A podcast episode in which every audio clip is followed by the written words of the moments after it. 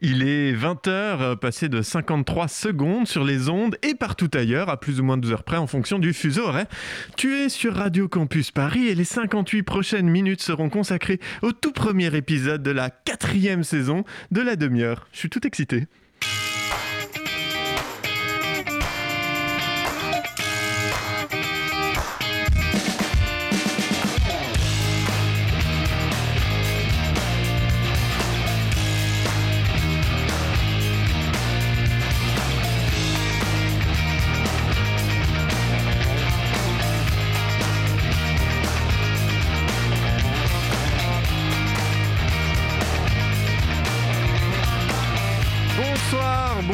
Auditrices et sois la bienvenue dans cette nouvelle saison de la demi-heure, puisqu'on repart pour une quatrième année de sujets chiants et de blagues piquées chez Alexandre Astier.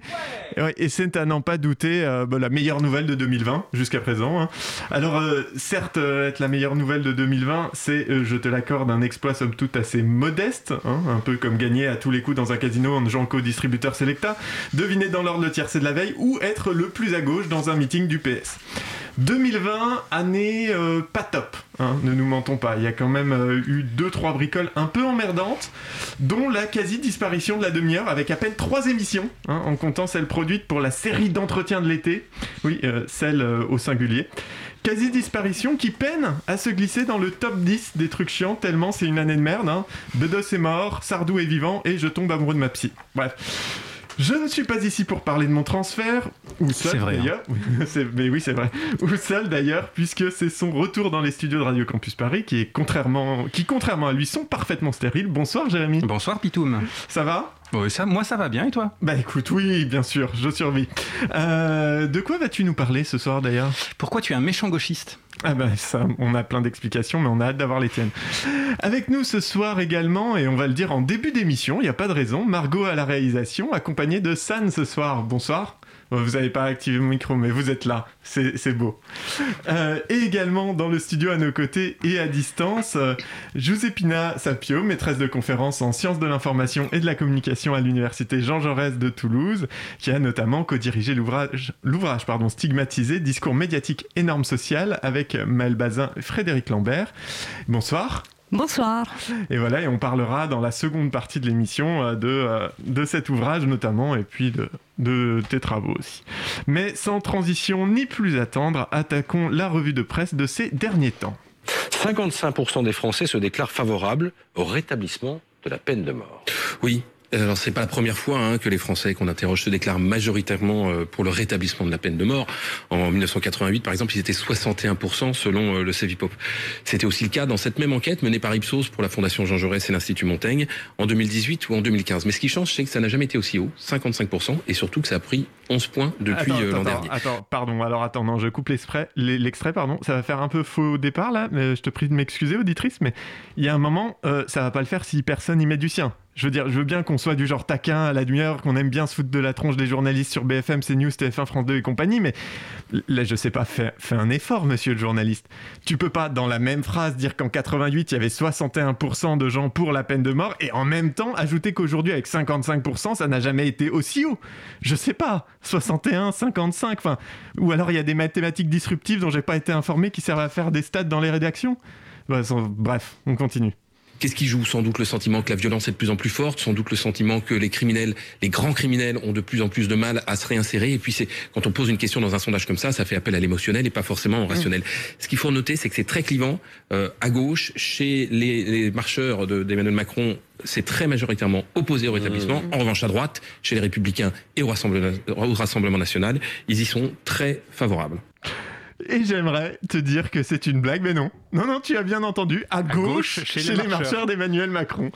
Ils font même plus semblant, en fait. Pour BFM, il y a trois partis en France, LREM, LR et RN. Hein. La gauche, c'est la République en marche, parce que si on dit que tout le monde est de droite, ça n'a plus aucun sens. Donc, euh, bah, à un moment, euh, je te jure, deux minutes de plus, et le mec t'annonçait tout de go que l'on devait l'inscription de l'interdiction de la peine de mort dans la Constitution à ce bon vieux trotskiste de Jacques Chirac. Meurs, pourriture communiste. Il m'arrive assez régulièrement de me friter avec des amis euh, journalistes ou pas d'ailleurs, autour de la question de l'objectivité. Moi, je suis un peu bas du front. hein. Tu me dis que l'objectivité, c'est l'absence de point de vue. Je te réponds, ah ben, c'est pas possible du coup. Mais c'est parce que je suis con. hein. Je sais que c'est moi le problème. Alors en face, en général, ça soutre comme pas permis. Oui, mais comment peux-tu dire ça? C'est tout le travail du journaliste de rapporter une information brute pour que le citoyen, la citoyenne puisse se faire sa propre opinion. Très bien. Et donc là, en contexte, 55% de Françaises et Français qui veulent le rétablissement de la peine de mort. Je veux dire, si on s'arrête euh, avant le moment où le journaliste décide de passer sous silence toute la gauche politique de ce pays, on peut arguer que c'est une donnée factuelle, sans point de vue et donc objective. On peut. Ça serait tout à fait con, mais on peut. Parce que si on prend la peine d'aller un peu plus loin, on se rend compte que ce chiffre sort d'un sondage Ipsos qui avait toute une batterie de questions hein, pour prendre le pouls du peuple français, et que bizarrement, les chaînes d'information en continu, suivies de l'ensemble des médias, ont décidé de ne retenir que ce chiffre de 55%. Et c'est dommage parce qu'il y avait tout un tas d'autres chiffres vachement plus intéressants, à mon sens, et donc pas du tout en toute objectivité, hein, certes, mais pas moins que lorsque eux ont décidé de ne parler que de celui-là. Alors qu'ils auraient pu, par exemple, dire que 60% des sondés sont favorables à l'idée d'établir la justice sociale en prenant aux riches pour donner aux pauvres. 69% des sondés pensent que nous vivons dans une société patriarcale. 82 pensent que la société française est raciste et 57% que le racisme augmente. 55% estiment que les policiers font un usage excessif de la violence. Et, et alors du coup, moi je me demande qui sont les 10% qui trouvent que les LBD c'est trop violent, mais regrettent quand même la guillotine. Et- Est-ce qu'ils ont vraiment compris les questions en fait? J'ai rien compris. Non, ou alors c'est moi Non, moi non plus, j'ai rien compris. Bon, on avait encore aussi 60% qui considèrent que la mondialisation est une menace et 57% des personnes interrogées qui pensent qu'il faut généraliser la démocratie participative et ne pas laisser seulement les représentants politiques décider. Bon, en même temps, il y a 82% qui veulent un chef fort, donc euh, du coup, je, je crois que la seule conclusion qu'on peut vraiment tirer de cette étude, c'est que 100% des sondés sont pas à une contradiction près. Je suis un con. Je suis un con. Et puisque 2020, fossoyeuse de nos ambitions même les plus simples, a décidé de creuser suffisamment profond pour enterrer tout ce qu'il restait d'espoir, elle a emporté il y a quelques jours d'un coup de pelle bien mesquin Ruth Bader Ginsburg, doyenne des juges de la Cour suprême des États-Unis, alors que, je le rappelle, Michel Sardou est toujours vivant, lui. Pourquoi, pourquoi s'intéresser à ce qui se passe outre-Atlantique alors qu'on a déjà gravement notre quota de tête à claque? Non, c'est trop gentil, tête à claque. Euh, tête, euh, de génitoire à coups de genoux, hein, de ce côté-ci de l'océan. Eh bien, parce que, te répondrai-je, avec la répartie cinglante d'un député LREM que l'on interroge sur son vote en faveur de la réautorisation des pesticides, quand bien même il se programme écolo sur son nouveau vélo électrique, si tu n'es pas familière avec le fonctionnement des institutions politiques des USA, très rapidement, hein, la Cour suprême est composée de neuf juges élus à vie et en gros, euh, statut sur la constitutionnalité des lois votées par des États ou l'État fédéral. Les juges sont nommés par le président en place dès qu'un siège est vacant et doivent être validés par le Sénat. Déjà plutôt conservatrice avec quatre juges démocrates et cinq républicains républicaines, le décès de RBG, comme l'appelaient ses soutiens, offre la possibilité à Trump de nommer un ou une troisième juge au cours de son mandat et de faire clairement basculer le rapport de force, alors qu'un second mandat pour lui est quand même assez incertain. Et ce qui est amusant, c'est qu'en 2016, lorsqu'Obama a eu la possibilité de remplacer un juge pendant les élections, les républicains étaient catégoriques sur le fait qu'il ne fallait surtout pas le faire pendant une année électorale. Écoutons Mitch McConnell, l'actuel président du Sénat, en parler en 2016. Look to history. We haven't filled a vacancy created during a presidential election year in 80 years. You'd have to go back to 1888, Grover Cleveland in the White House, to find the last time a Senate controlled by the opposite party of the president confirmed a justice in a presidential election year. Look, this has been the history, this has been the tradition to not throw one of these nominees into the middle of a presidential election cauldron. Et c'est une tradition. C'est une tradition et on sait que les républicains sont attachés aux traditions. Et c'est d'ailleurs ce même Mitch qui, euh, avec euh, la constance d'un échantillon Ipsos, hein, a ajouté euh, il y a euh, quelques jours If you're asking me a hypothetical about am. whether this Republican Senate would uh, confirm a member of the Supreme Court to a vacancy that created this year, before November. yeah, it, we would fill it. Ouais. Tu vois, tu me demandais pourquoi j'en parlais. Eh bien, je crois que c'est pour nous, rassurer. Nous rassurer pour nous dire que c'est pas que nous qui nous tapons les pires glandus. C'est qu'en fait, la politique, visiblement, ça rend con. J'en ai rien à carrer Oui, j'entends bien. Donc revenons avec du con et de la conne bien de chez nous. hein. et crois-moi, contrairement à une soirée tartiflette, c'est suffisamment gratiné pour que tout le monde en ait. Un autre débat extrêmement complexe qui s'est aussi invité au sein de l'Assemblée nationale. Hier, euh, plusieurs députés ont quitté une commission parlementaire refusant d'auditionner une étudiante qui portait un hijab. Je ne peux accepter qu'au sein de l'Assemblée nationale, qu'une personne se présente en hijab. Face à cet acte politique communautariste délibéré, les députés et les républicains décident donc de quitter cette audition. La présidente de la commission fait alors cette mise au point. Aucune règle n'interdit le port de signes religieux dans le cadre de nos travaux pour les personnes auditionnées. Ces deux élus, de bord opposés, ont quitté la salle. Est-ce qu'elle vient euh, simplement comme euh, présidente d'un syndicat étudiant? Qu'est-ce qui prime à ses yeux euh, La loi de la République ou la loi de Dieu? Forcément, c'est fait pour troubler le message et moi, ça me dérange. C'est l'enfer, ce qui est en train de se passer. Je veux dire, c'est tellement mal. C'est déjà mal quand c'est un type du Rassemblement national qui fait un esclandre dans un conseil régional, mais là, quel sens ça a? À quel moment le hijab passe avant ce que la personne a à dire? Est-ce que la voile disqualifie automatiquement la parole de celle qu'il porte? Il y a un truc qui me chagrine grandement dans les arguments de la députée Anne-Christine Lang, en dehors de la bêtise, c'est qu'elle écrit sur Twitter que le hijab est une marque de soumission. Mais du coup, on doit en déduire quoi? Que la parole des personnes soumises ne mérite même pas d'être entendue? C'est chaud quand même. Enfin, c'est très LREM, mais c'est chaud quand même. Rassure-toi cependant, auditrice, car heureusement, il existe encore une gauche vibrante dans ce pays qui ne manquera pas de remettre la laïcité dans le droit chemin. N'est-ce pas, Ségolène? Vous auriez quitté la salle? Je crois, oui. Oui. Mais la, vraie question. La loi, la loi permet. C'est vrai, vous avez raison. La loi permet, mais permet à cette jeune femme de porter son voile. La loi permet, c'est pas clair. Disons que le règlement de l'Assemblée nationale n'a pas prévu ce cas. Oui. Parce que parce que c'était imprévisible. Mais vous auriez quitté la salle. le plus étonnant, c'est pourquoi est-ce que elle est, elle a pu rentrer sans sans, sans que l'alerte soit donnée et qu'il y ait une discussion avec elle. Bon, même si je, hmm. je, pense qu'elle c'est c'est du militantisme hein, de sa part. Elle a le droit de porter le voile. Elle a le droit d'être militante du voile. Il faut pas non plus en faire trop sur cette histoire parce que du coup, euh, ça se renverse. Mais tout le monde a le droit aussi. Mais pourquoi auriez-vous quitté la salle? J'aurais quitté la salle pour marquer le parce que j'aurais été. Mais quand j'ai vu d'ailleurs ces images, j'étais quand même estomaqué. Enfin, c'est parce qu'à un moment, faut, faut du respect mutuel voyez, des uns et des autres. Elle sait qu'elle provoque, elle a le droit de provoquer. Heureusement que, heureusement qu'on peut être provocateur dans notre société. Ça prouve qu'il y a de la liberté, mais en même temps, en face, bah, il y a les limites, il y a la règle, c'est tout. Il y a les droits et devoirs. le règlement lui permet. Eh bah oui, mais c'est parce que le règlement n'a pas pu prévoir ce, ce cas-là. Donc, euh, bah voilà, maintenant il faut prévoir le, règlement, que, que l'on rentre dans les commissions d'enquête la tête découverte. Comme ça, on cible pas euh, forcément une religion, même si c'est bien ça quand même qui est ciblé, puisque le règlement se fait à l'occasion là. Mais c'est tout, on rentre à la tête découverte dans les commissions d'enquête parlementaire. J'ai laissé l'extrait quasiment en entier parce que c'est pas tous les jours qu'on peut revoir jouer le naufrage du Titanic.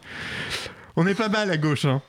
Je suis plutôt écolo, mais j'ai quand même l'impression que les idées recyclées, c'est pas la meilleure solution, surtout quand on les pique dans le compost du Front National. Hein. Non, mais par contre, ce qui est très écolo, c'est de les prendre et en faire du petit compost. Bah oui, euh, ouais, c'est gens, les gens directement, pas les idées. Enfin, avec les idées du coup, et on les, on les met de côté. Des fois, je me dis qu'en fait, j'aurais préféré arrêter de grandir à un moment, rester à cette époque douce et sans souci de l'adolescence au collège. Alors, certes, les plaisirs charnels m'étaient alors inconnus, mais les délices indéniables de quelques moments sensuels péniblement étirés au prix d'incommensurables efforts d'autodistraction et qui s'achève quoi qu'il arrive toujours trop tôt dans ce florilège de plates excuses, valent-ils vraiment la sérénité d'esprit que seule l'ignorance absolue de la bêtise crasse des adultes permet? Et je suis pas sûr. Le monde est plus doux avec nous quand on a 14 ans. Bardeur, estival. Un pull et des épaules dénudées. Deux tenues portées par une adolescente de troisième en Isère, inadaptée pour la direction du collège public. L'adolescente pourrait être sanctionnée, et la raison met la mère de la jeune fille en colère. Les principaux arguments sont euh, ça excite les garçons, ils sont en pleine crise d'adolescence, il faut cacher le corps parce que vous comprenez, il peut y arriver des accidents. Va te faire foutre, mon.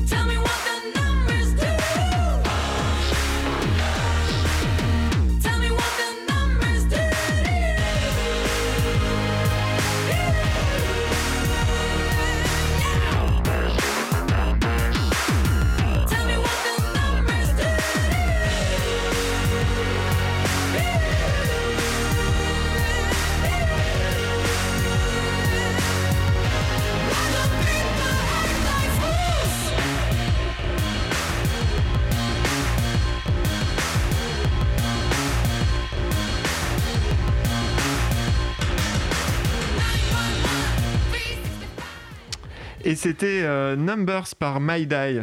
Euh, voilà, je trouvais ça, c'était sympa. Jérémy, c'est Jérémy, la pire des annonces. Ah, c'est la rentrée. hein. Euh, Jérémy, c'est à toi. Je voulais te proposer Amish, Amish Paradise, puis j'ai oublié de te le dire. Enfin bon, merci Pitoum. Euh, du coup, pour la, notre rentrée sur les ondes, j'avais envie de faire un sujet chiant sur un sujet vraiment, vraiment assez chiant. Les chiffres et la réalité sociale qui va avec. Et leur usage dans l'espace public aussi, et leur performativité souvent fondée sur leur attribut supposé de scientificité. Et puis je voulais aussi clarifier notre ligne éditoriale et expliquer pourquoi on est perçu comme de méchants gauchistes. Tout ça à la fois, enfin surtout pourquoi on est de méchants gauchistes, parce que c'est vrai. C'est vrai, il faut admettre que régulièrement, devant un verre de sang de bourgeois bien frais, Pitoum et moi, on se raconte nos rêves érotiques dans lesquels on tranche la tête aux fortunes du CAC 40, aux doux sons du peuple révolté portant pique, fourche et gilet jaune. Bon, ben révolte En toute franchise, je dois bien admettre qu'à la demi-heure, on n'est pas trop Startup Nation, rente et héritage, théorie du ruissellement, le marché fait bien les choses ou le doux commerce qui apporte la paix et la prospérité à tous les peuples de la Terre. Ou pour le dire autrement, Ça me fait gerber. voilà. Bon, euh, une fois qu'on a dit ça, c'est pas super grave non plus. Hein. Hein, on essaie d'être conscient de nos propres incohérences. Et on en a beaucoup. Tiens, Pitoum par exemple. Au hasard. Il dit qu'il est écolo, mais il bosse dans le jeu vidéo et ses pratiques vidéoludiques sont souvent hyper électro-intensives. Non mais à lui seul, il a la consommation électrique de 43 873 lapins Duracell par seconde. Je sais pas si vous vous rendez compte. Et en plus, il prend l'avion. Moi, de mon côté, bon bah, j'arrive pas à me passer de bidasse et je bosse pour le grand capital. Après, on en a conscience, hein, on y travaille. Par exemple, en ce qui me concerne, je pique systématiquement toutes les fournitures de bureau que je peux, histoire de piller les ressources du grand capital de l'intérieur. Tremble finance internationale. Mais au-delà de ça, ce qu'on essaie de faire à la demi-heure, du moins autant que possible, c'est de justifier notre propos. Alors D'accord, on a mauvais goût, très souvent. On use et on abuse de citations de Camelot, même si je vois vraiment pas ce qu'on peut nous reprocher de ce point de vue-là. On a une ligne partisane assez franche, hein, assez orientée, mais, et c'est un mais de taille, on s'efforce de ne pas faire du café du commerce. Ah, Je dis pas, hein, on adore le café du commerce, cette grande tradition française du café du commerce. On pratique souvent aussi en privé, hein, on s'en donne à cœur joie. Mais pour l'émission, en tout cas, on essaie autant que possible de documenter nos propos et les chiffres qu'on cite. On va lire des études, bon, même si on se pougne souvent avec Pitoum parce qu'on n'est pas d'accord. Je te donne un exemple, cher toi qui nous écoutes. En commandant un, nouveau verre de sang de bourgeois frais aux camarades serveurs du bar Staline et ses copines, euh, Pitoum prétendait l'autre jour qu'il suffisait de couper la tête aux 300 familles les plus riches de France pour que tout aille mieux. Grave erreur. Moi, je ne suis pas du tout d'accord. faut monter à 40 000, parce que ça permettrait de relancer l'industrie de l'acier en France. Et on pourrait demander à notre nouveau commissaire au plan en chef, ce bon vieux François Bayrou, de nous pondre un plan quinquennal couplant production locale d'acier et démontage local de bourgeois. Voilà. Voilà un exemple de nos débats crypto, gauchisto, bobo et cervelés qui rêvons d'un monde meilleur. Décapité Vidé Plumé C'est ça que vous voulez? Mais oui, c'est ça qu'on veut. Parce qu'à gauche, ou à la demi-heure, on est à la fois de doux idéalistes, euh, mais souvent aussi en même temps de dangereux sanguinaires, si on en croit les gentils pragmatiques. À la fois euh, Staline clair et un bisounours. Oui, parce qu'on tient là une des clés du problème. À gauche, on est paradoxalement et des révolutionnaires sanguinaires et de gentils concons. Mais ailleurs qu'à gauche, on est pragmatique. On voit la vie comme elle doit être. On voit l'économie comme elle doit fonctionner. On est dans le réel, dans le vrai. Tiens, prenons un exemple tout récent. Évidemment, on va passer à la 5G. Je vais être très clair. Et donc, on va expliquer, débattre, lever les doutes, tordre le cou à toutes les fausses idées. Mais oui, la France va prendre le tournant de la 5G parce que c'est le tournant de l'innovation. Et j'entends beaucoup de voix qui s'élèvent pour nous expliquer qu'il faudrait relever la complexité des problèmes contemporains en revenant à la lampe à huile. Je ne crois pas au modèle Amish. Et je ne crois pas que le modèle Amish permette de régler les défis de l'écologie contemporaine. Pas mal en termes de stigmatisation. hein.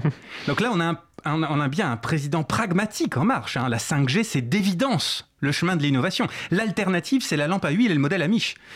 Tu en veux du modèle Amish? Non. Bah alors du coup, c'est la 5G. C'est comme pour le nucléaire. Tu préfères quoi? Le confort moderne et sûr et facile d'accès ou revenir à la bougie pour te chauffer? Ouais, pour te chauffer, ouais.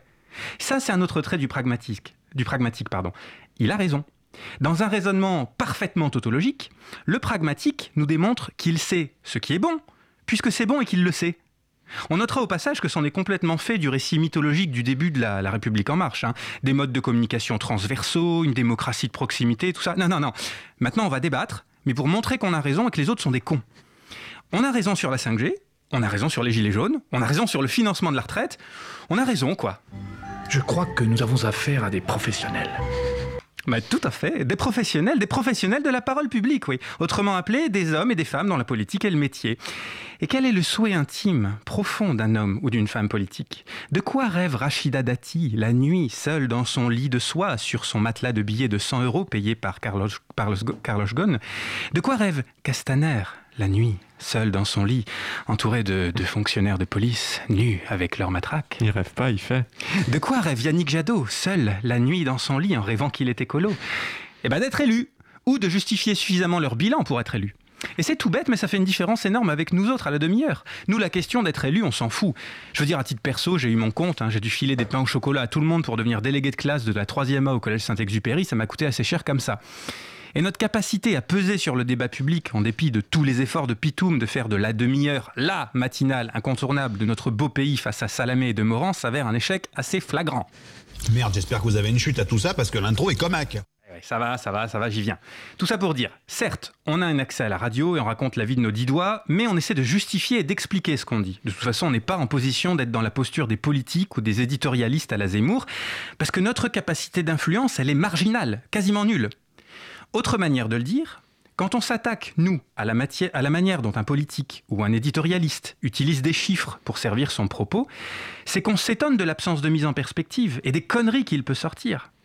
J'ajoute à ça qu'assez souvent, mon côté gauchiste s'offusque d'ailleurs un petit peu parce que je trouve que c'est de l'enfumage. Littéralement, c'est une manière de détourner le regard des vrais enjeux dont on devrait discuter. Alors je prends un exemple tout de suite. Revenons sur le feuilleton dramatique de l'été.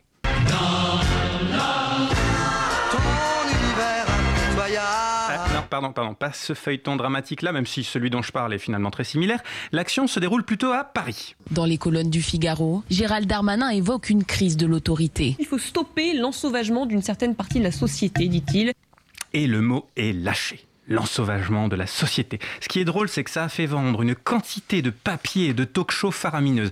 Est-ce que le mot est trop fort, pas assez fort? Qu'est-ce qu'il veut dire? Qu'est-ce qu'on peut en dire? Est-ce que les gauchistes ne font pas encore leur bisounours en voulant pas voir la réalité de la, de la société? Et quelle est cette réalité que les méchants gauchistes ne veulent pas voir? Pourquoi ne veulent-ils pas la voir? Mais parce qu'il existe une alliance secrète entre nous, les gauchistes, et les méchants, pour saper les fondements de la société et répandre le mondialisme et le désordre. J'aime bien l'idée de me voir en joker. Allez, farandole je ne vais pas me lancer dans une joute verbale ou un ping-pong par médias interposés avec euh, mes propres collègues. Moi, ça ne me dérange pas de parler d'ensauvagement de la société parce que euh, c'est une réalité tout simplement. Euh, vous évoquiez ce qui s'est produit depuis cet été. Moi, je me suis rendue aux obsèques, par exemple, de M. Philippe Monguillot, ce conducteur de bus de Bayonne, Bayonne. exactement, qui a été frappé à mort par plusieurs individus auxquels il avait demandé de payer leur ticket, de porter un masque, etc. Voilà, donc ça c'est Marlène, Marlène qui est d'accord, la société sans sauvage parce qu'un chauffeur de bus est décédé suite à une rixe violente. Est-ce qu'on va construire enfin des places de prison pour vraiment appliquer euh, des sanctions vis-à-vis des délinquants? Regardez ce qui s'est passé à Lyon avec cette jeune femme qui a été traînée sous une voiture démembrée et, et qui était morte. Il y a un ensauvagement de la société française. Savez-vous, vos auditeurs savent-ils aujourd'hui que on parlait de l'Europe? Eh bien, la France est le pays d'Europe qui affiche le taux d'homicide le plus élevé. Voilà, ça c'est Bruno, Bruno Roteillot, qui est d'accord, la société sans sauvage, parce qu'une aide-soignante s'est faite renverser par une voiture et que la France a le pire taux d'homicide d'Europe. Les policiers et les gendarmes, en tout cas, sont écœurés de constater que les criminels qu'ils arrêtent sont trop souvent et trop rapidement remis en liberté par des magistrats débordés ou complaisants. Depuis sa nomination, Darmanin affiche un soutien sans faille aux policiers et aux gendarmes, c'est vrai, en se rendant deux jours comme de nuit sur le terrain. Aujourd'hui même, il est à Bayonne pour exprimer l'indignation de la République face au meurtre du chauffeur de bus. Il y a 20 ans, Jean-Pierre Chevènement mettait en garde contre les sauvageons. Ils ont bien grandi, les sauvageons, leur haine aussi.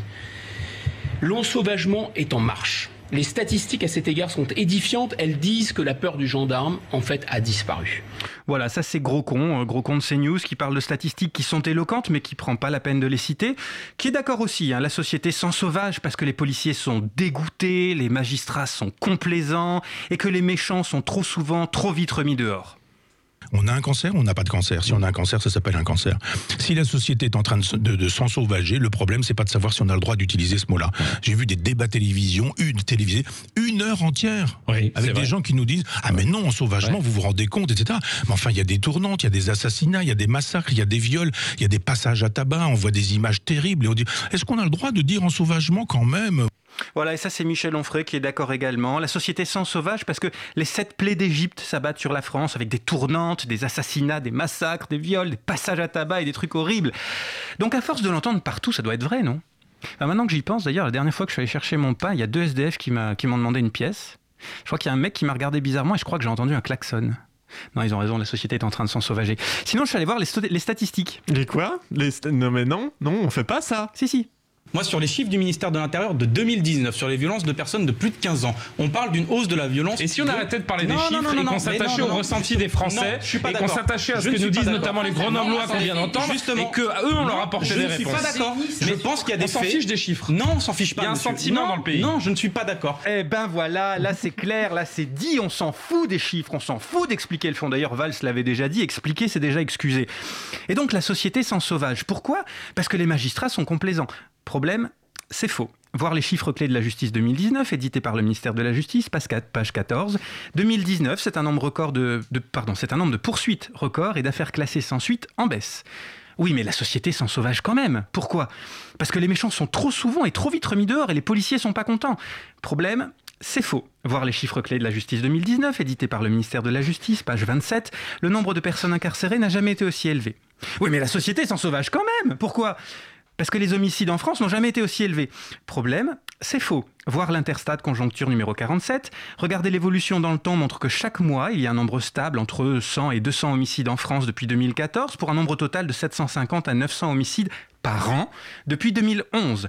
Un petit passage en plus sur Eurostat montrera que ramené à la taille de la population en France, bah la France a un taux d'homicide tout à fait dans la moyenne des 27 et que c'est plus dangereux pour ton cul dans pas mal de pays de l'Est ou même en Belgique. Et un petit passage sur Statista montre que là où les homicides sont les plus nombreux en France, c'est pas l'île de France, avec sa densité de population énorme et son immigration massive qui grand remplace tout le monde. Non, la région où le taux d'homicide est le plus élevé en France, c'est la Corse. Oui, ben ça y est, on La les Corse pas avec dos encore. 0,34 homicides pour 10 000 habitants en 2018. Pour moi, il y a une guerre de civilisation sur notre sol. Ça, c'est pas du sentiment. Vous voyez, c'est c'est le, c'est c'est ce qui se passe et c'est ce que vivent les gens. C'est ça la vérité. Mais voilà, c'est ça la vérité en fait. Ce que Zemmour dit, c'est qu'on s'en fout d'objectiver la, vérité, la réalité. Ce qui compte, c'est sa réalité. Il y a une guerre de civilisation. Pourquoi?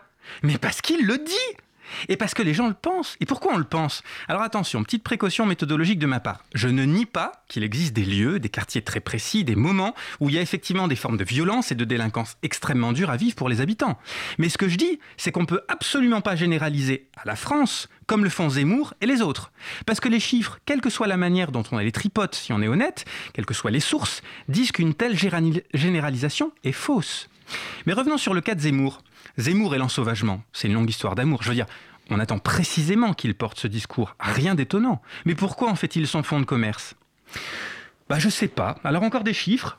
Quand on fait une petite recherche sur Edistat, les statistiques de l'édition, on réalise que ce brave Eric a vendu son bouquin Le suicide français à 500 000 exemplaires et Le destin français à un peu plus de 100 000 exemplaires. À 24,50 euros le bouquin, fais le calcul, cher toi qui nous écoutes, c'est Albin Michel qui l'édite, qui est très content. Mieux qu'Amélie Nothomb, dis donc.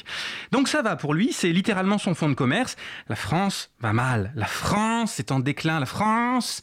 La France va mal. La France va mal, elle continue à aller mal. Ça c'est Juppé en 2015, Euh, déjà en 2015. Mais attends, cher toi qui nous écoutes, j'ai mieux qu'un vieux fossile sorti des placards de la Chiraki. The world is a mess. The world is as angry as it gets. The world is a total mess. Mess. Mess. Même Donald le dit, c'est le bordel. Tout le monde le dit, ça va mal. Dis donc, cher toi qui nous écoutes, t'as pas l'impression qu'on essaie de te vendre de la soupe? Qu'à force d'entendre partout que ça va mal, on chercherait à te vendre le fait que ça va mal? Ensauvagement, ensauvagement, ensauvagement, ensauvagement. Jusqu'ici, c'était plutôt un vocabulaire qui était dans le registre de la droite dure, voire de l'extrême droite. C'est ce que Marine Le Pen appelle très justement l'ensauvagement de la société. C'est vrai, un ensauvagement de la société. L'ensauvagement.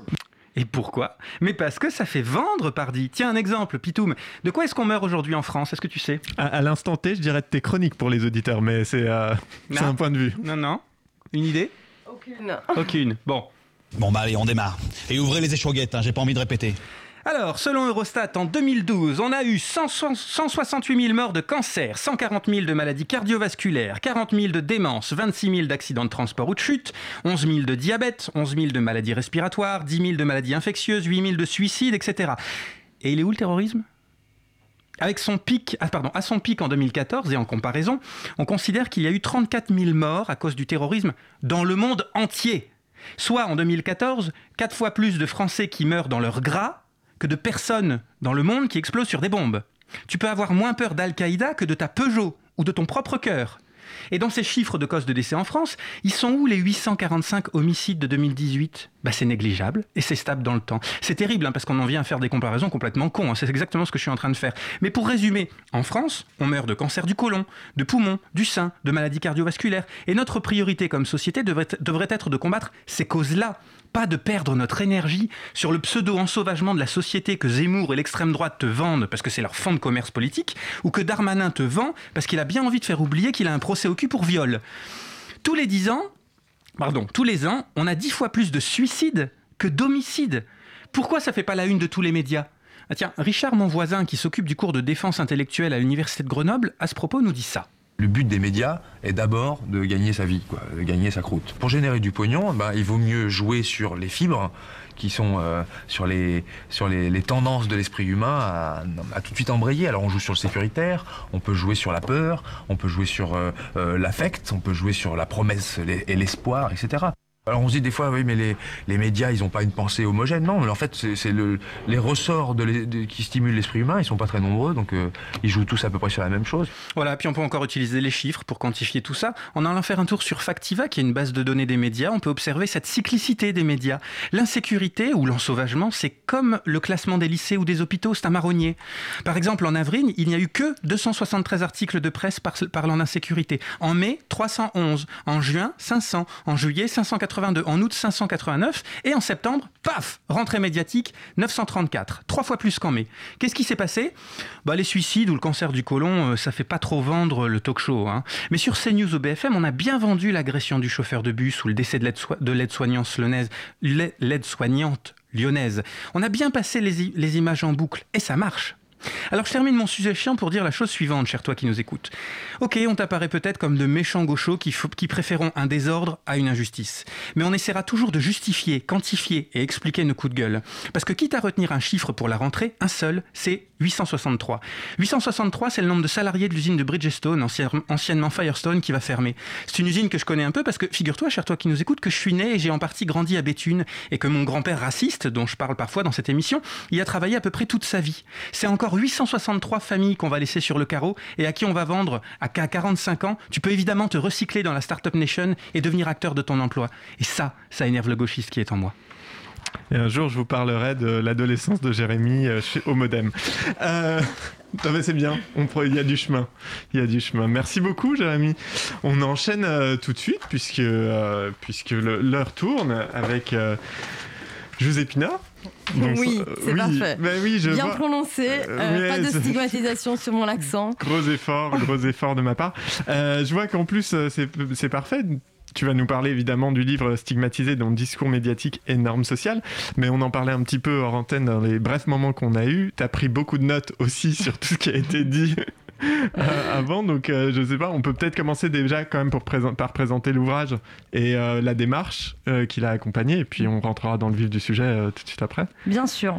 Bah, Stigmatisé donc, est un ouvrage qui est né suite à deux journées d'études que nous avons organisées donc, avec mes deux collègues Maël Bazin et Frédéric Lambert à l'Institut français de presse et avec le laboratoire Charisme.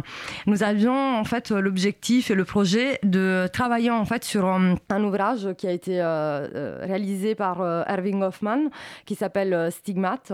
Et nous avions envie, en fait, de reprendre ce travail au prisme, en fait, des, des, des pratiques médiatiques. Donc, voir comment les médias peuvent devenir des lieux, en fait, de stigmatisation, mais aussi de réappropriation et de dénonciation des stigmates.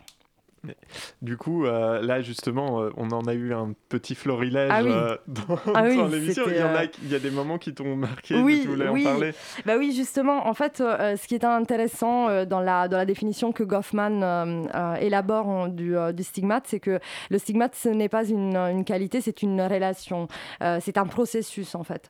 Et, et effectivement, quand on est face à un stigmate, généralement, on met en place trois comportements, à savoir une indication on indique le stigmate. Donc, je reprends l'exemple de tout à l'heure, c'est le voile. On lui attribue à ce stigmate, à, ce, à cet élément, une signification, généralement, bien sûr, péjorative. Et enfin, il y a une consigne pour l'action. C'est-à-dire que le stigmate a, en quelque sorte, une une dimension euh, performative, il nous fait agir. Dans le cas spécifique, ça a été euh, la sortie euh, du coup de la, de la salle. Et c'est assez intéressant de, voir comment la, signification qui a été attribuée finalement au voile est une stigmatisation, est une, pardon, une signification qui se rattache à la religion. Donc ça a été dit dans le discours de, de Ségolène Royal.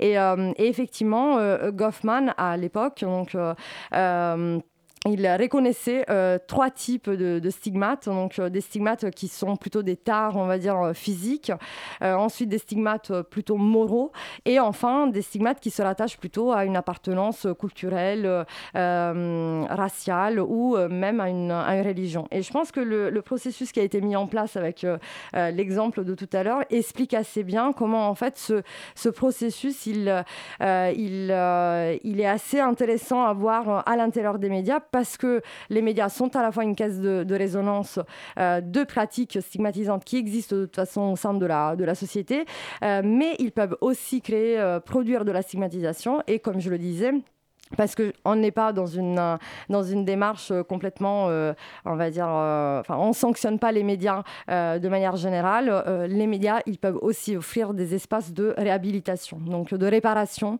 aux blessures qui sont provoquées par, par, les, par les, le processus de stigmatisation. En général, ce qui est intéressant à voir dans, dans ce, bah, ce qu'on a essayé de faire dans, dans l'ouvrage, c'est de, de mettre un peu au clair les mots qu'on entend très souvent d'ailleurs en euh, dans, les, euh, dans les médias et par les, dans les discours des, journalistes, euh, à savoir stigmatisation, dénonciation, déstigmatisation et aussi nous avons ajouté avec une contribution de Marianne Pavot le terme de résignification. Donc si la stigmatisation, on a dit, c'est c'est une relation binaire, donc on a quelqu'un qui stigmatise et celui ou celle qui est, voilà, qui est stigmatisé. Dans le cas de la, de la dénonciation, en réalité, le processus il est légèrement plus, plus on va dire. Il y a plus euh, d'acteurs en fait qui sont euh, impliqués. On a euh, le dénonciateur, la victime, le persécuteur, mais on a aussi le juge. Et c'est intéressant de voir comment, dans le cas précédent du, euh, du voile, euh, il y a une loi en fait qui est évoquée. C'est-à-dire qu'à plusieurs reprises, on rappelle que cette femme, elle a le droit de se présenter voilà, avec euh, le voile. Mais là, on est vraiment dans, une, dans la mise en place d'un discours presque à la, à la Becker. C'est-à-dire que la loi, au sens juridique, elle est en partie bafouée pour établir une norme qui, elle, par contre, elle est sociale, elle est culturelle et elle se rattache à cette pratique, à ce processus de stigmatisation. Après, euh, dans les médias, ou les médias en général, ils peuvent essayer aussi euh, de mettre en place des, euh, des processus, on va dire, plutôt de déstigmatisation. C'est-à-dire souvent, on va euh, euh, essayer de réhabiliter donc euh, des, personnes stigmatisées, par exemple des personnes atteintes de, de, problèmes ou de, pathologies. on va par exemple essayer de célébrer cette anomalie, cette anormalité, si je reprends les termes de Goffman, en célébrant une sorte de, enfin comment dire, une, la, la, particularité. Voilà, la, la particularité, la différence, elle est célébrer, mais ce qui revient en fait au même, c'est-à-dire qu'on fait encore une fois de l'anormal, du pathologique, quelque chose d'extraordinaire. Donc euh, cet anormal et ce pathologique, il, a, euh, il, vit un peu la double peine. C'est comme si, même dans, dans, l'acception euh, la plus positive de, de son stigmate, finalement, il, il, finit toujours par ressortir de l'ordinaire. C'est jamais vraiment un processus de normalisation, en fait. On est toujours dans l'anomalie. Et, et, et enfin, il y a aussi un processus qui peut se mettre en place, qui est une, réponse qu'on peut comment dire, produire face au stigmate, c'est c'est le processus qu'on appelle de résignification, dont Judith Butler avait, avait parlé dans Le pouvoir des mots, donc, et aussi Donna Haraway dans son manifeste Cyborg. Je reprends tout ça aussi de la contribution, comme je le disais, de Marianne Pavot. La résignification, c'est l'appropriation par ceux et celles qui ont été blessés. Donc, par les euh, stigmatisés de la blessure, du nom insultant qui leur a été euh, attribué, euh, pour que ce nom insultant devienne en fait un élément, une marque identitaire réhabilitante. c'est le cas, par exemple, des, des mouvements comme Ni, pute ni, soumise. Hein. On, on, reprend cette, cette violence verbale pour en faire quelque chose. C'est aussi le cas de euh, de la culture euh, queer, queer étant euh, voilà, un, terme qui, renvoie à quelqu'un qui est freaky, donc mm. qui est monstrueux. Et, et, finalement, cette monstruosité, elle est, elle est revendiquée. Donc la résignification, contrairement à la déstigmatisation, a la particularité de venir exactement et précisément de celles et ceux qui ont été blessés. Tandis que la déstigmatisation, quand on veut déstigmatiser une population, une communauté, en fait, elle peut aussi venir de l'extérieur, elle peut être exogène. Hein. Euh, les, journalistes, par exemple, ou des militants peuvent euh, essayer de, euh, de déstigmatiser voilà, quelqu'un, une communauté particulière. Mais du coup, la, la, la resignification, enfin moi, telle que je l'aperçois et telle que je la comprends, j'ai du mal à la voir s'intégrer dans un discours médiatique parce que euh, elle, enfin, elle, elle, elle, affronte ce discours-là. Mm. Il me semble. Enfin, je ne sais pas s'il y a des espaces ou des exemples de, euh, de médias qui ont, enfin, de discours médiatiques ou de d'initiatives, de lieux euh, d'expression médiatique qui, qui, ont permis vraiment cette resignification, ou est-ce que c'est pas plutôt en permanent une espèce de tactique euh, des, euh, hmm. des citoyens, enfin des, des personnes stigmatisées. Bah, il est vrai que euh, quand on est dans la résignification, on est certainement dans l'émergence, si on veut, d'une revendication identitaire. Donc il y a un nous qui s'assume. Et, et, il est clair que ce nu, il, est, il, ne peut pas être repris. les journalistes ne peuvent pas forcément se, l'approprier. Après, il y a aussi une normalisation qui peut se mettre en place. C'est-à-dire que la résignification, comme dans le cas de la communauté LGBT, finalement, elle, a, elle a pu être particulièrement virulente et importante en fait pour le mouvement à une certaine époque et elle n'a peut-être pas la même, euh, la même vigueur, la même force euh, euh, maintenant. Donc très probablement, il peut y avoir des, réappropriations par la suite, mais c'est vrai que les, mouvements, si on veut, de, de résignification et de réappropriation du stigmate sont généralement le, fait des, des, concernés, donc de celles et ceux qui sont concernés par cette, par cette blessure. Et du coup, la place des médias dans tout ça et des pratiques médiatiques Ah, oui. Alors, nous, euh, nous avons essayé euh, voilà, de, euh, de considérer comment voilà, les médias ils peuvent effectivement soit être cette caisse de résonance de pratiques stigmatisantes qui existent dans la société, mais aussi essayer de produire une parole autre, parce qu'on entend vraiment les pratiques médiatiques au sens très large. Donc, on n'entend pas que les, les, grands médias que l'on connaît, mais on, intègre également des, des contributions de, chercheurs et, euh, euh, qui, ayant travaillé sur, euh, par exemple, des espaces de parole en ligne, en sachant que travailler sur cette problématique est, particulièrement touchy. Hein, c'est pas du tout évident parce que dans certains cas, et, je peux citer à ce sujet deux, contributions, celle qui porte justement sur la police, mais aussi celle qui porte sur les, les anorexiques. ces espaces de parole euh, numériques, hein, par exemple les réseaux, les blogs, sur lesquels euh, des sujets peuvent s'exprimer, euh, vont finalement, comment dire, présenter une stigmatisation qui est un peu inédite. C'est-à-dire que voilà, des, policiers qui peuvent s'exprimer quant à, leur présumée stigmatisation, enfin ce sentiment de stigmatisation, c'est une parole qui existe et c'est une parole qui, en quelque sorte, dans la recherche, mérite aussi d'être prise en considération. Mm. Et il en va de même pour les, les, la contribution concernant les, mouvements pro-ANA, donc pour les, anorexiques, qui, voilà, entre elles, s'échangent en fait des conseils sur la manière dont elles, peuvent maigrir, maigrir vite et, du coup coller à cette norme, ce canon esthétique figé. Et, et, et, cette parole, elle est parfois inaudible et du coup, elle engendre aussi une dénonciation de la part des médias euh, pour l'existence, qui, du coup va se, euh, s'orienter contre l'existence de, euh, ces espaces de, d'expression. D'ailleurs, sur, je reviens vite fait sur l'article sur les policiers, mm. qui, est, qui, est, effectivement assez intéressant. À la demi-heure, on parle pas mal des violences policières. Ah euh, mais euh, voilà, euh, on n'a pas mis à cab dans le titre de la de l'émission parce qu'on espère désespérément quand même que Facebook les relaie. Mais il est vraiment, c'est vraiment intéressant de, de, renverser le point de vue, mm. qui est effectivement de parler de la stigmatisation des policiers en tant que, mm. en tant que Enfin, est-ce que euh, tu peux nous en parler un peu, nous expliquer un peu ce, oui. bah, ça, qui ça, est fait dans cet article ça, ça, revient en fait à ce qu'on disait tout à l'heure, c'est-à-dire que la, stigmatisation est, quelque chose qui relève d'un processus. Ce n'est pas nécessairement une, qualité euh, que l'on possède. Ce sont les significations qu'on attribue à ces qualités. Donc, ce n'est pas le fait d'être noir, c'est qu'est-ce qu'on on, va stigmatiser, on associe à quelqu'un qui est par exemple euh, noir.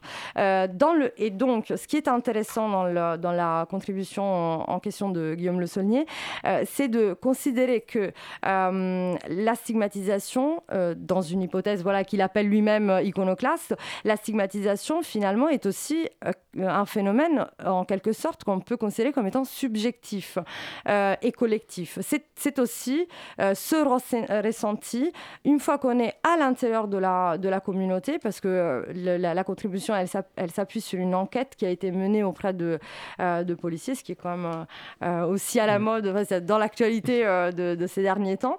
donc dans cette enquête, en fait, ce qui en ressort, c'est que les policiers vivent avec un sentiment constant de stigmatisation de la part des médias. Donc ils, ils pensent avoir cette mauvaise presse. ils, ils, se sentent donc détestés. Le slogan, donc tout le monde déteste la police. Et ce qui est intéressant là-dedans, c'est que la recherche, elle peut aussi permettre de envisager cette perspective, si euh, iconoclaste et si euh, euh, gênante soit-elle. parce que ça permet aussi d'avoir des clés de compréhension de l'institution en elle-même. Comment, en fait, elle parvient aussi à être aussi dans une cohésion particulièrement coriace, si on veut. si ça existe, c'est aussi parce qu'elle s'appuie euh, sur euh, ce sentiment partagé, collectif, euh, et sur cette politisation des policiers autour d'une présumée stigmatisation. Ouais, donc du coup, on sent bien qu'il y a un mouvement un peu dynamique parce que les, groupes stigmatisés peuvent se refermer sur eux-mêmes et mm. du coup se réapproprier le stigmate pour en faire un marqueur identitaire. Du coup, moi, la question qui m'intéresse, c'est euh, du coup comment comment il euh, comment expliquer qu'un stigmate fonctionne? Est-ce qu'à un moment il y, a un, effet de seuil qui fait qu'à un moment, bah, on est suffisamment nombreux, il y a un collectif suffisamment fort pour dire, bah, en fait, ce stigmate euh, porte? Mm. Ségolène Royal, dans ce qu'elle a dit tout à l'heure dans ses propos, ce serait inaudible euh, enfin, si, si, on part, enfin, si ces propos n'étaient pas autant partagés dans la société. Et du coup, comment à un moment euh, ça se répand suffisamment pour qu'on puisse effectivement qualifier le stigmate et dire bah, celui-là va fonctionner? Oui, c'est très intéressant de, poser cette question parce que justement, on n'est euh, n'est pas dans la, comme, comme on le disait tout à l'heure, on est dans un discours qui porte sur, nécessairement sur une déviance. Donc, il n'y a pas forcément un cadre juridique qui va décider nécessairement à à quel moment et quel est le seuil en fait de, euh, d'expression de, cette euh, stigmatisation. Euh, il y a certainement, et là je, reprends le, travail de, Goffman, il y a certainement une, comment dire, un, ce, ce, ressenti pardon, qui, qui vient des stigmatisés eux-mêmes. lui, il appelle cette construction de ce ressenti l'itinéraire moral en fait des, des stigmatisés, c'est-à-dire il y a un parcours qui est fait qui, qui n'est pas manifeste, qui n'est pas explicite, mais qui à un moment donné va éclater au grand jour. Donc le stigmatisé ou la stigmatisée va comprendre effectivement que au sein de la société, il est légèrement, on va dire, à côté de la norme établie. Et cet itinéraire moral, c'est quelque chose justement qui, c'est un processus qui se fait dans le temps. Et bien sûr, dans cette perspective qui est celle de Goffman, comprendre euh, que l'on est euh, stigmatisé, comprendre qu'il y a stigmatisation, c'est aussi prendre conscience non seulement de ce que euh, les gens autour de nous pensent, mais c'est aussi être la cible de certains comportements de d'esquive, de discrimination, de, d'évitement. Donc il y a justement ces consignes pour l'action qui se mettent en place, qui font que voilà, on, est face à un processus de, de ce type. Et ça, on, bah, du coup, je le comprends bien pour les individus, mm. mais comment ça s'applique éventuellement à des médias Puisque du coup, c'est aussi le lien avec les médias. Je pense par exemple à un, un effet très concret, l'affaire du trop. Mm. Bon, c'est un petit peu vieux, ok, d'accord, mais pendant, euh, pendant, au début de l'affaire d'Outreau, les médias, en particulier les grands médias, en particulier la presse nationale, la presse quotidienne nationale, s'est emparé du sujet en stigmatisant énormément, c'est-à-dire quelquefois sans, sans respecter la présomption d'innocence, en donnant des adresses, des noms, etc. Mm. Et puis il y a un moment où il y a eu un changement qui fait qu'en fait, on a, les médias, c'est un gros paquet, mais les médias ont changé et ont pris en faveur des victimes. À partir du moment où on se dit, ah ben en fait, le juge est allé trop loin. Ah, en fait, euh, des enfants ont menti. Ah, et, et, et, à un moment, le stigmate s'est complètement inversé. Et Comment ça fonctionne du coup du point de vue du média? Alors, euh, dans, le cas spécifique, je, ne suis pas sûre, ce serait à voir en fait dans, la, dans la, dynamique qui s'est euh, mise en place. Je ne suis pas sûre qu'on puisse vraiment parler d'une stigmatisation peut-être de la part des médias, mais peut-être d'une tentative de dénonciation, mmh. de mise en place d'un processus, d'un procès euh, médiatique dans lequel il y aurait eu voilà le, le, stigmatiseur, le stigmatisé, enfin pardon, le dénonciateur, le persécuteur, la victime et aussi le juge et aussi cette instance euh, qui vient, euh, qui, est très présente dans le processus de dénonciation, qui est celle des spectateurs. Il y a un public quand même. Donc il y a quelqu'un, il, y a, une, instance qui regarde et qui, euh, qui en quelque sorte est amenée aussi à se positionner autour de la, dénonciation. Donc peut-être dans ce cas spécifique, on pourrait plutôt parler de dénonciation, mais dans tous les cas, dans les, médias, on peut, on peut effectivement avoir des actes euh, énonciatif euh, euh, de type stigmatisant. après, on part quand même du présupposé que euh, les médias sont aussi, euh, comment dire, ils intègrent euh, les normes qui, font, qui font la société. Et, et donc, je, pour moi, ils sont partie intégrante en fait de, de ces processus. C'est-à-dire qu'ils ne peuvent pas être à l'extérieur. Je reprends ce, que, ce que tu disais tout à l'heure sur l'objectivité présumée des, journalistes. Je n'y crois pas non plus parce qu'on est un sujet, parce qu'on est situé. donc, on est nécessairement situé quelque part notre savoir aussi est situé pour reprendre Haraway. Donc je crois que euh, dans, le, dans le cas des médias, ils peuvent être porteurs de, euh, de, voilà exactement et ou de euh, voilà comment dire se faire écho de de, de, de pratiques de processus de stigmatisation mais euh, pour moi, on, rentre dans les mêmes logiques en fait de, euh, de la société, en fait, de, de celles qu'on voit, qu'on peut voir aussi euh, de manière ordinaire, en fait. Une différence peut-être près, c'est qu'un mm. individu éventuellement pourrait être comptable d'avoir été un croisé à un moment parce que ça va tomber sous le coup de la loi. Mm les médias sont quand même rarement comptables de leur prise de position. Enfin, on va pas faire un procès à CNews ou à BFM parce qu'ils ils tiennent ce genre de propos. Euh, non, bah voilà, mais parce que là, on est justement dans ce que j'essaie d'expliquer, c'est euh, on est, euh, on, dépasse le, cadre juridique à certains moments et on est dans ce flou qu'est la norme sociale parce que voilà, et, ce flou-là, il peut alimenter certains discours et ne pas forcément nous placer sous le signe de la loi et du de tout ce qui relève du, mm. euh, du, juridique. Parce qu'après, c'est vrai que quand on a des propos euh, racistes, sexistes, antisémites euh, et j'en passe, à l'intérieur d'un média ou en tant que journaliste, on, peut tout à fait être saisi et, et, tenu comme responsable en fait de ce, ce que l'on dit ou de ce que l'on fait. mais de manière générale, ce qui est intéressant, c'est cette zone de flou qui, qui, est difficile à interroger, difficile aussi à, définir mm. finalement et qui est en mouvement en plus euh, permanent. Enfin, on, est sur, euh, on est sur quelque chose qui est, qui effectivement euh, se transforme. Oui, avec le temps. Avec le temps, avec Exactement. et avec bah, du coup aussi les les discours dominants quoi. Oui, bah hum, c'est quand on prend en considération les, la, stigmatisation dans une société, on est effectivement dans cette dans la prise en compte d'un contexte d'une époque donnée. en plus d'un point de vue aussi sociétal, ce qui peut être stigmatisant dans une société ne l'est pas forcément dans une autre. Donc il y a effectivement une, quelque chose qui est très aussi relatif euh, dans, euh, dans l'étude en fait, de, de, ces, de ces processus. Du coup, l'implication de ce que vous dites, l'implication de ce que vous dites, c'est euh, qu'il y a l'effet très massif, c'est que du coup, il faut être très attentif à qui possède les médias. Aussi, bah, dans le sens, vous dites dans la, ceux, qui, ceux, qui, auront le plus voix au chapitre pourront mm. le mieux porter la voix d'une cause en, particulier, qui auront le plus d'impact dans la société.